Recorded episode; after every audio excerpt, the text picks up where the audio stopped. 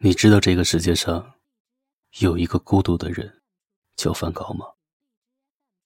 对，他是一个画画的，他有满屋的向日葵，却在阳光充沛的田野上，对着自己的身体开了一枪。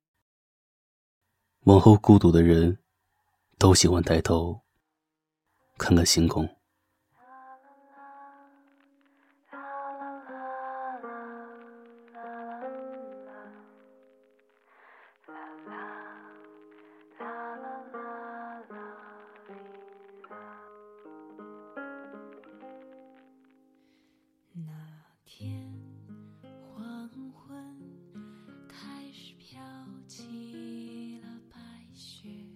洛儿指着星空，望着她的男朋友。你说星空那么大，星星不会说话，他们是怎么相爱的？男朋友不说话，就那么盯着他看，眼睛眨一眨。他问你说呀，她男朋友还是不说话，就那么盯着她看，眼睛又眨一眨。他说你说啊，她男朋友说。就是这么远远的看着，喜欢就眨一眨眼，喜欢就眨一眨眼，所以一闪一闪，亮晶晶。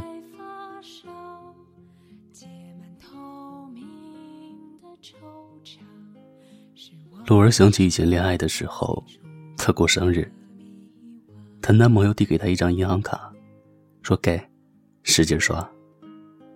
她没有接。笑着看着她的男朋友，她男朋友说：“你不打算奖励我一下？”她把手里的碗递给男朋友说：“给，使劲刷。”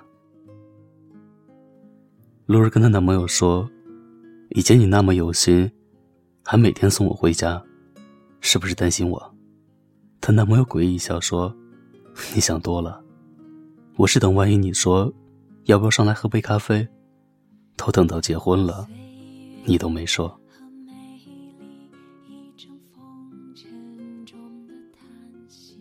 她说：“真正打动她的，不是她男朋友刷卡的样子有多潇洒，而是他刷碗的样子很居家。他知道他冬天爱动手，所以他承包了整个冬天的碗。他知道他怕黑，所以他陪着他在楼顶上数星星。”罗儿说：“她见过最美的星空，萤火虫一只，一只又一只。”她男朋友说：“以前愿你如我命中星辰，挂在南天边。我要深夜赶路，你无需替我照亮。当我抬头看着你，知道方向在哪里就好。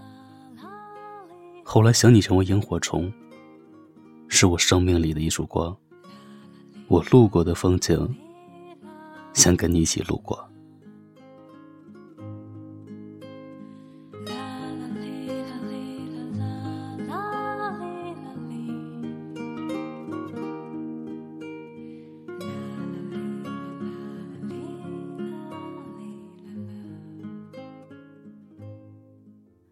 露儿想起结婚那天，主持人说了一大通生老病死、贫穷还是富贵。你愿不愿意跟他永远在一起？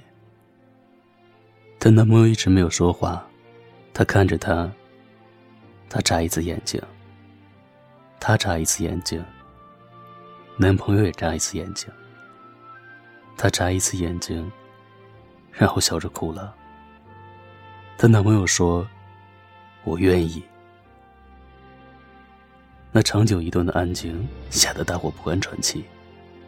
这一声“我愿意”，大家热烈的鼓掌欢呼。主持人说：“现在可以吻你的新娘了。”露儿刚想踮起脚，被她男朋友按住肩膀，她男朋友低下头，凑到她耳边说：“别动，我高，我弯腰。”